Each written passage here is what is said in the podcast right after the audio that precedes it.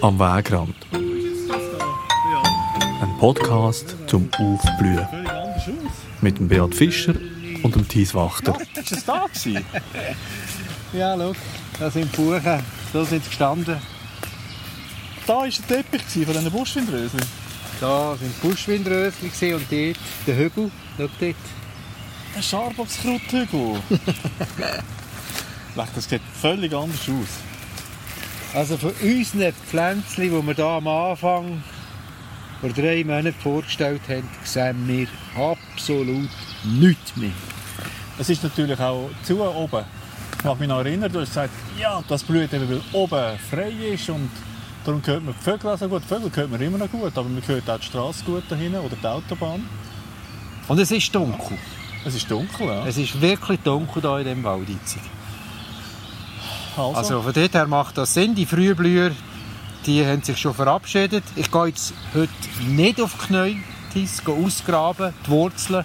Das könnte man ja, heute eben auch. ich gedacht, ja, das willst du sicher. Nein, das mache ich jetzt nicht. Also, Du musst mir jetzt glauben, dass eigentlich im Boden die Pflanzen eigentlich noch sind. ja. ja. Was machen wir denn jetzt? Also, ich habe etwas anderes gesehen, was mir gefällt. Und wir gehen zurück an Wegrand.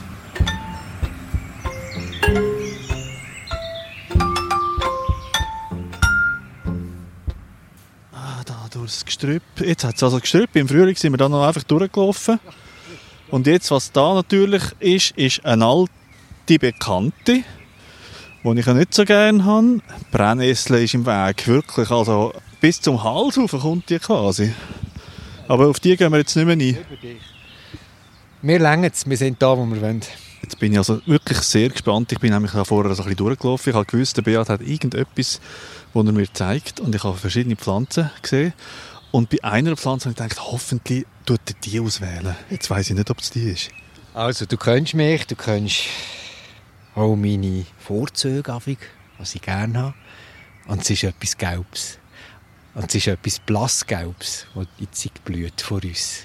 Es ist genau das, was ich gehofft habe. Sehr gut. Und zwar, Impatiens, Parviflora. Wir haben bei uns in der Schweiz vier von diesen Impatiens-Arten, von diesen Springkräutern. Eine ist einheimisch, das rührt mich nicht an.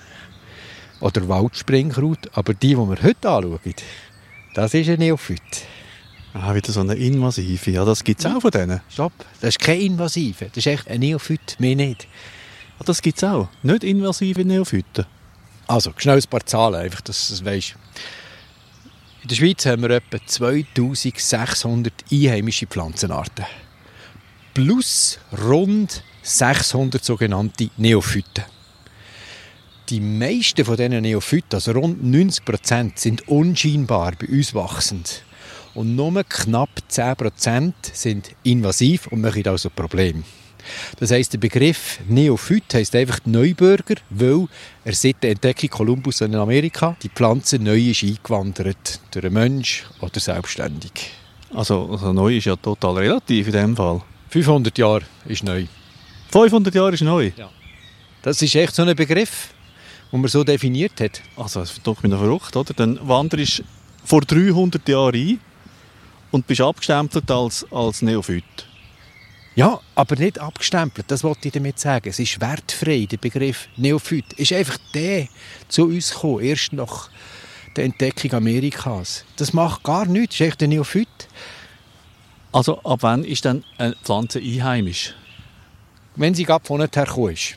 Aber dann, es gibt ja noch Be- Begriffe. Archäophyten, die sind äh, zum Beispiel durch die Römer zu uns gekommen. Also man kann sich, wenn wir jetzt zurückdenken, also jetzt machen wir schnell eine Reise.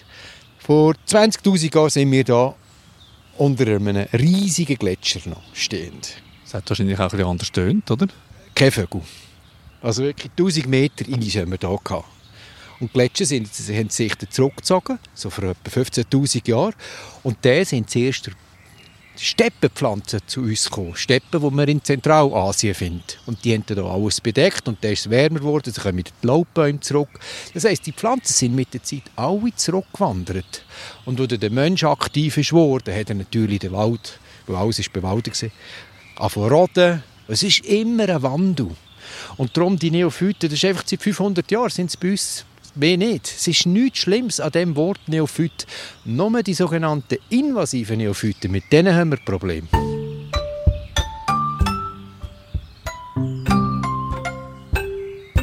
Und man kann sich vielleicht auch durchdenken. Was ist eigentlich ein invasiver Neophyt? Das ist ja so eine Lieblingsformulierung, habe ich jetzt gemerkt. Jetzt musst du mal ein bisschen weiterdenken, ein bisschen durchdenken. Ja, das darfst du ja so sagen. Die haben ja keine Finden. Ihre natürlichen Finden bleiben meistens zurück an ihrem Ursprungsort. Also das sind Bakterien, Insekten, die fehlen. Das heisst, wenn die neu sind, dann muss sich da die natürliche Fauna wieder zuerst daran gewöhnen und die fangen langsam an zu knabbern dran. Und je nachdem, wie bekömmlich also dass der Neubürger ist, dann geht es schneller, dass wir eine Integration haben. Also in 500 Jahren sind wir zwei wieder da. In 500 Jahren sind wir zwei wieder da. Das tun wir eben darum in Zukunft denken. Wenn wir in 500 Jahren wieder wir zwei da sind, dann wären die Arten einfach einheimisch, würde ich jetzt mal sagen. Gibt es dann einen Podcast? Also, aber jetzt da haben wir jetzt einen, einen Neophyt. Du hast ein Pflänzchen vorstellen, das ist das Impatiens, Springkraut. Mhm. Das ist jetzt so eins, das eben doch wieder natürliche Finden hat in dem Fall. Ja, das hat eben. Also das ist ja wieder eine gute Geschichte, wenn man das so macht. Vor rund 50 Jahren ist zum Beispiel ein Blattlaus aus dem gleichen Ort zu uns eingewandert wie das. Also das Springkraut, das kommt ursprünglich aus Zentral- und Ostasien.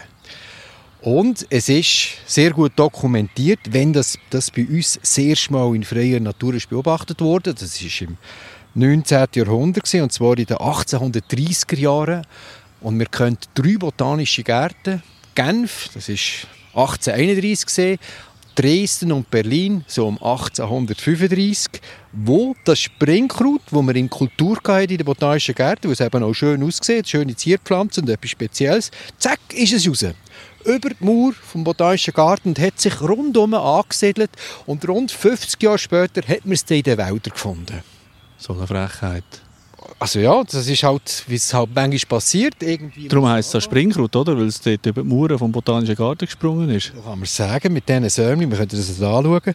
Und eben vor rund 50 Jahren ist nämlich ein Blattlaus gekommen, aus Zentralasien, über Moskau ja, man weiss jetzt, was du denkst, aber die ist wirklich über Moskau gekommen, dort hat man sie festgestellt, nachher in Mitteleuropa. Und die Blattlaus, die lebt gerne auf dem Springkraut. Die hat also wieder ein Zuhause gefunden, ein Pflänzchen, das sie schon von daheim her kennt und siedelt sich hier an.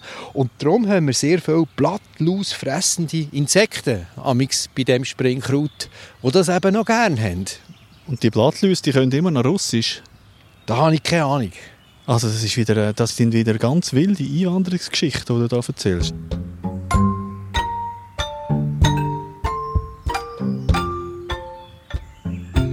Also schau, wir schauen jetzt an.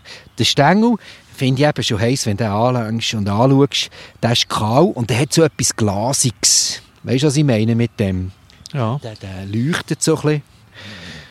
Sieht fast zerbrechlich aus. Und nachher der Blätter, die so 5, 6, 7 cm lang sind, gezackelt, die sind so wechselständig angeordnet.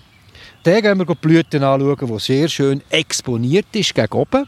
Wieder super von der, vom Arrangement her. Also wir sehen sie, also der Bestäuber sieht sie. Und der Bestäuber, das sind hier jetzt kleine Schwebfliegen. Und jetzt habe ich eine Blüte genommen. Und du siehst, sie ist so blassgelb. Es sieht ein bisschen aus, wie wenn es zwei Lippen hat und die Unterlippen ist so zweiteilt. Und vor allem hinten ist ein Sporn. Siehst du den wieder? Wir haben ja auch schon Spornen angeschaut. Ja, also da würde ich jetzt eigentlich eine kurzrüsselige oder langrüsselige Hummeln erwarten. Könnte man auch, aber es sind Schwebfliegen, die hier sich eindrängen und können den Nektar trinken. Oder auch Pollen sammeln. Schwebfliegen sind die, die immer so stehen bleiben, oder? Ja, genau. In der Luft? In der Luft. Nein, auf der Blüte. Ja, in der Luft auch. Die können so stehen bleiben in der Luft. Ja, nicht alle. Darum heisst es Schwebflüge, die schweben in der Luft. also gut. Jetzt möchte ich noch wissen, wieso das, das Springkraut heisst.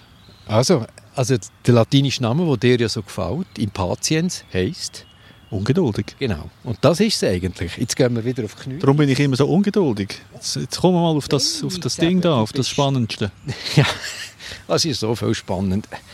Da nicht werten. Wenn jetzt die Bestäubung erfolgreich ist passiert, und das sehen wir, dann wachsen da die Früchte.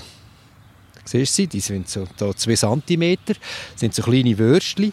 Und sobald dass die eigentlich reif sind, entwickeln die so einen Zellsaftdruck entwickeln und bei der kleinsten Berührung tut sich der Druck entladen und so Nöte, die vorbestimmt sind, die gehen auf und es platzt das ganze Früchtli, die Kapselfrucht auf und zusammen werden explosionsartig rausgeschleudert. Das ist ja fast die Membran vom Mikrofon platzt, oder du das gesagt hast, bis zu? 3,4 Meter habe ich gelesen. 3,4 Meter? Ja. Haben wir da also, also eins, der schon reif ist? Das ist jetzt noch nicht so reif, aber das ist schon prall, aber er bewegt sich noch nicht. Das ist natürlich clever. Erst wenn der Samen wirklich reif ist, dann kann das explosionsartig aufbrechen und rausspicken. Das ist ein richtiges Feuerwerk zum Schluss. Ja, das ist ja klar. Wenn du da mit der Hand durchgehst, macht es Und das erklärt manchmal auch, dass du Bestände hast, die absolut dicht sind von dem kleinblütigen Springkraut. Alles voll. Und das würde eigentlich einen Eindruck machen, äh, das ist doch invasiv, das ist doch einfach jetzt wieder so massiv, weil wenn du das anschaust, wo das eigentlich wächst, das ist so eine breite Amplitude, die das abdeckt. Das ist im Wald, in all diesen verschiedenen Waldtypen, Auenwald, Mischwald, Laubwälder, nachher am Waldrand, am Wegrand, in den Gärten, auf Ruderalflächen, der Boden kann frisch oder feucht sein. Es ist unglaublich breit wo das wächst und manchmal eben dicht und trotzdem tut man es nicht als invasiv bezeichnen. Weil es tut manchmal Nischen besetzen, wo unsere Arten gar nicht würden wachsen Und da, was ist Konkurrenz? Brennnessel, was du schon gesagt hast.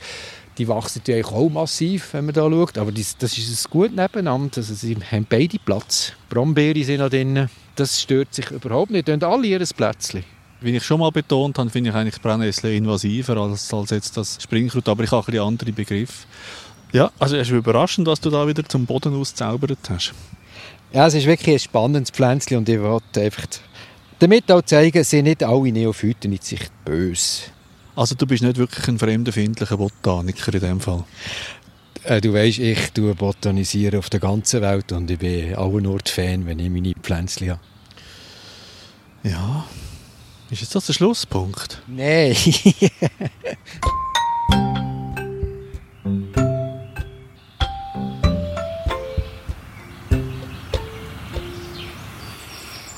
Ähm, wir haben angefangen am 21. März mit dem Buschfinderhösli. Und jetzt hören wir auf, genau dann, wenn eigentlich der Frühling aufhört, oder? Ja. Es war ein spezieller Frühling. Eigentlich haben wir das gemacht wegen dem Coronavirus. Das müssen wir jetzt doch wieder sagen, jetzt dürfen wir es wieder erwähnen, oder? Es wäre eigentlich gar nicht zustande gekommen, unser Podcast.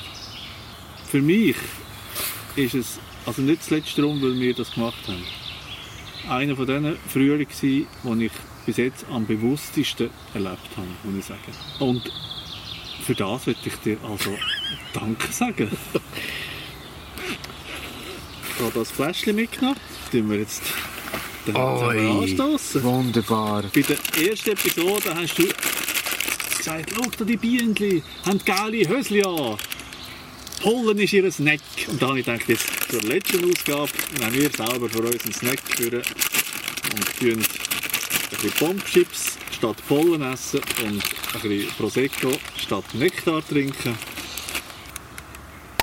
Oi! Wow! Sehr gut, Hiss, sehr gut. Santé. Santé. Botanik und auf die Natur Und auf Podcasts, und auf den Beat. Dem Fall auf den Hiss. mm. Das darf man dann nie vergessen, dass die Kälber Natur auch ein enormer Genuss ist. Botanik, Beat Fischer. So. Produktion Thies Wachter. Also, Sounddesign Lucky Fretz. Musik Blue Dot Sessions. das ist ja ein bisschen, stimmt einem ein bisschen melancholisch. Und vielleicht gibt es ja mal etwas Neues. Das ist jetzt die erste Staffel, die wir abschliessen. Wir haben gesagt, das ist ein bisschen unser Beitrag. Auch für uns und für die Leute, die Freude haben an dem. Und es war ja schon eine Frucht, wie viele Leute das Freude haben. Also ich habe jetzt heute noch mal die Zahlen angeschaut. Muss ich sagen. Also es sind, sind gesamthaft über 5000 Hörerinnen und Hörer, die zwischendurch mal das gelesen haben. Nicht alle haben alles gelesen, das ist logisch. Ah, nicht? Nein. Ich bin fast enttäuscht. Und dann haben wir gerade heute noch ein Mail bekommen von, von einer Studentin, die wissenschaftliche Illustratorin wird. Die hat zusammengerechnet, wie viele Minuten dass sie uns gelesen hat. Und das sind 204,75 Minuten gewesen, wo sie uns gelesen hat, während sie so Pflanzen illustriert und gezeichnet hat. Das sind eine schöne Rückmeldungen, gewesen, die wir zum Teil bekommen haben, muss ich sagen. Ja, das hat einem auch immer einen Ansporn gegeben, wieder eine neue Folge zu machen. Es ist schon schön, wenn du so positive Rückmeldungen hast. Wenn es niemand interessiert, hätten wir auch aufgehört. Ja. Ja, du hast ja auch so einen wahnsinnigen Medienauftritt gehabt, gell? Das lassen wir jetzt, glaube ich. Das ist nicht so wichtig. Das lassen wir dann. Ja, ja, das ist gut. Also der Beat wird ja immer eher ein bisschen im Hintergrund bleiben und die Pflanze im Vordergrund rücken. Dann ist er am zufriedensten. Prost. Prost.